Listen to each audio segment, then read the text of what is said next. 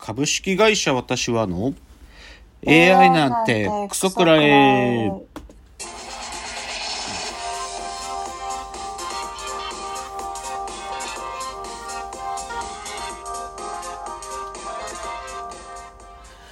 群馬が生んだ怪談時株式会社私は社長の竹之内です。サブカル研修生4代目アシスタントの深谷です。えーこの番組は大喜利 AI を開発する株式会社私は社長の竹之内が AI のことなんかお構いなしに大好きなサブカルチャーについてサブカルリテラシーの低い社員に丁寧にレクチャー言い換えれば無理やり話し相手になってもらう番組です。ということで184回いやーもう10月ですね。そうですうんね。ちょっと今日はね深谷さんがね岩手からつないでるんですっていう。ね まあ深谷さんがなぜ岩手にいるかっていうのは僕も詳しくそこまでちゃんと知らないんですけど今日超岩手からの深谷さんなんですが、えーっとまあちょっと冒頭少しね今週のラジオエンタメライフらしくないんだけどちょっとグルメの話しようかな。おー。うん。はいはい。あのーまあうちの会社は西新宿三丁目というところにあるんですけれども、まああのーまあね仕事の関係の人とかがまあオフィスまで来てくださったりとか、まあ、近くまで来てくれた時とかに、まあ、たまにね一緒にご飯食べましょうみたいなお昼食べましょうとか、まあそういうことあるんですよ。でまあそのまあそういう人たちがき来てくださった時に、まあ、このいいこのお店いいお店なんでって言って、まあ、こう案内するお店って、まあ、決ま決まってた決まってるんですよ大概はいいうなぎ屋さんとか。だけどちょっとコロナのなんか時間があったりして少しまあ僕がずっと気に入って使ってたこうフランス料理のお店みたいなのが新宿寄りのとこにあったのがもう潰れちゃったりとかねなんかそういうこともあってうん結構こう手駒が減ってたの。で、はいはいはい。なんだけど、この前、その知り合いの人がさ、なんか、その、食事してる時に、あ、僕ね、知ってるいいお店一つ初台にあるよって教えてくれて、で、それが、あの、道路初台っていうね、フランス料理のお店だったんですよ。で、はいで、それね、この前、ちょっと行ってきたの。ちょっとお昼にね。あの、フランス料理で、お昼なんだけど、一応コースで出てきてさ、そしたら超うまかったわけ。久しぶりにこんなうまいもん食ったみたいなぐらいうまかったのよ。あでそしそれでねあこんなお店まあできてたんだなって僕もなんか知らなくてでちょっとそのうん。ネットで見てみたのよ。なんか食べログとかで。なんかはいはい。評評判本当に良さそうなんだろうなと思って見てたらさ。でもねなんか最近ねこのグルメアプリっていうの？グルメサイト？なんか僕の中で信頼度変わってきてる。ーなんかあ食べログよりもやっぱりレッティの方がいいしで最近ね、もっとね、レッティよりね、一級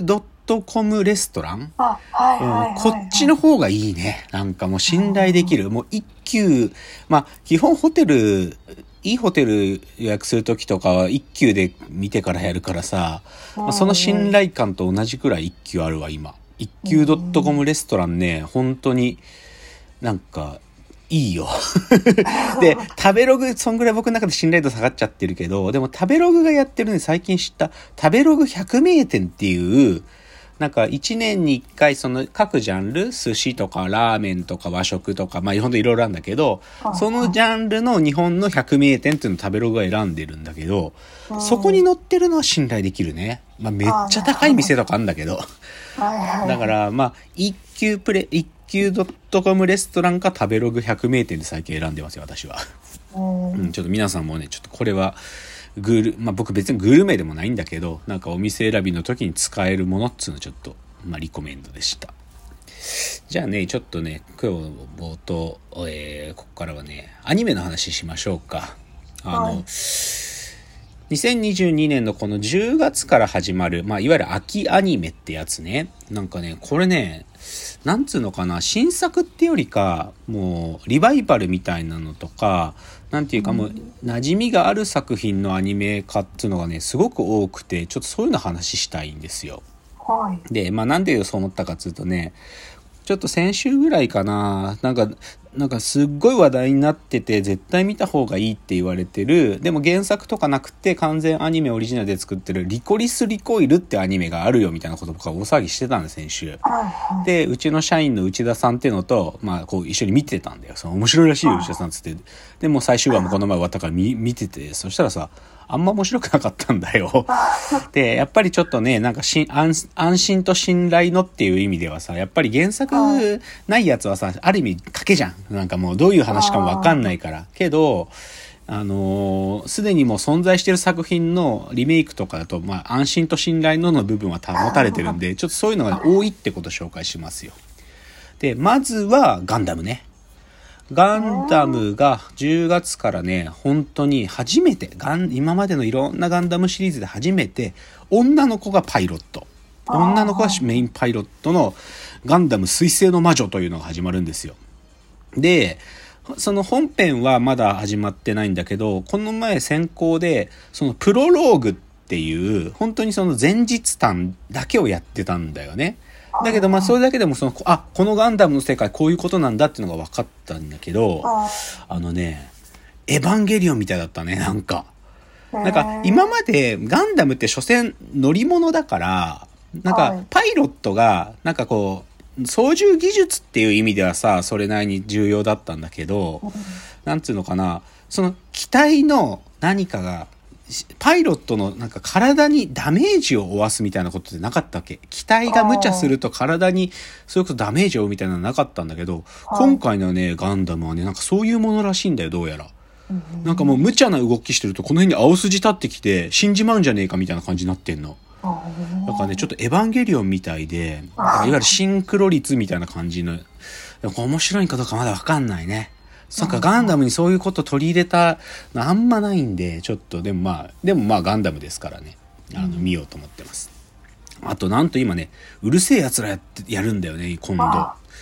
どうするのかなって思って、完全なんか、本当にゼロから作るっぽいんだけど、うるせえ奴らやるっつうからね、今この時代でうるせえ奴らかっつって、ちょっとこれはね、見るかわかんないけど、やるよってことだけ。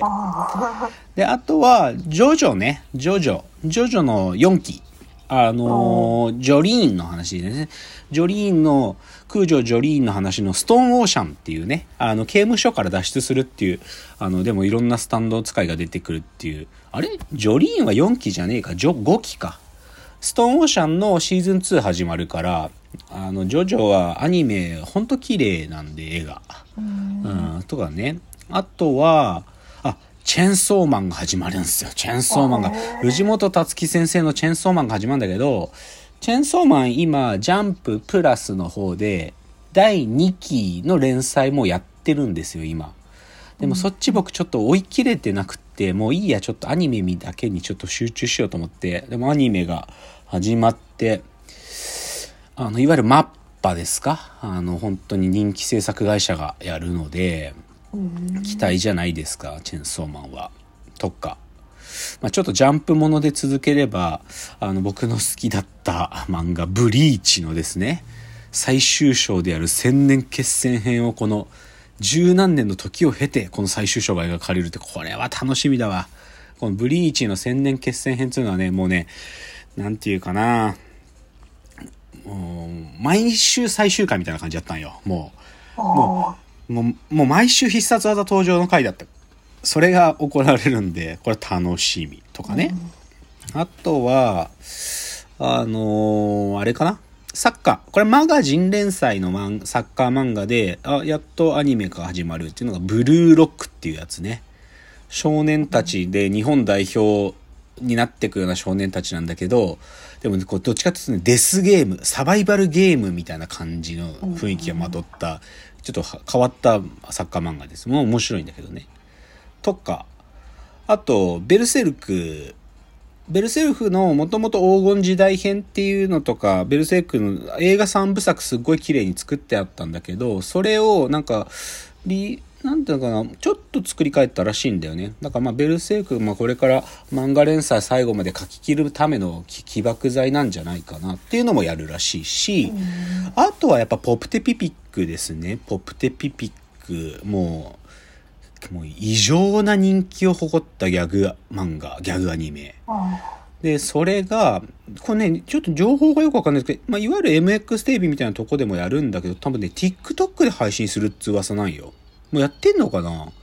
なんか、これはすごいよね。すごく合ってると思う。ポプティピピックみたいなのは、もう TikTok クの相性バッチリなんじゃない？本当に短いパロディアニメが本当に短くパッパッパッパッパってつながるのがポップテピピックだからうんそれは TikTok 向きだろうなと思いますよだからこういう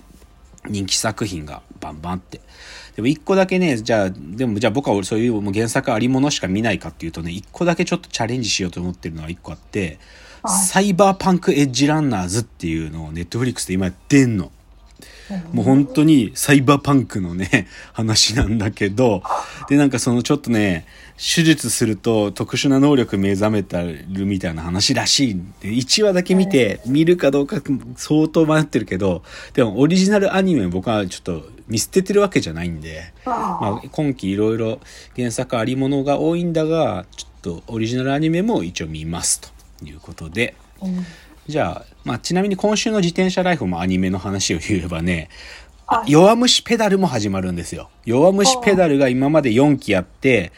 その2年生のインターハイの最後の決着まで描かれてなかったんだけど、今度いよいよその2年生のインターハイ3日目が描かれるのが、この弱虫ペダルリミットブレイクなんで、これは絶対見ますよ、私は。うんということで、じゃあ最後今日冒頭、今日の格言言いますね。今日の格言、魚の子の歌丸レビューに刮目せよと。魚の子ってわかる？はいはい。わかる？あチャイの、が主題歌やってるあ、知らんよく知ってるじゃないですか。そうそうそう。あの、さかなクンの映画、さかなクンさんの映画で、あの、能年玲奈さん、のんさんが主役なんですけど、で、これ僕ね、先週見に行ったんですよ、友達とうん。で、それの、で、まあ、ちょっと感想、あ、時間が入りきんないな。もうちょっとじゃあ次のチャプターでこの話少ししてコーナー行きます。じゃあ次です。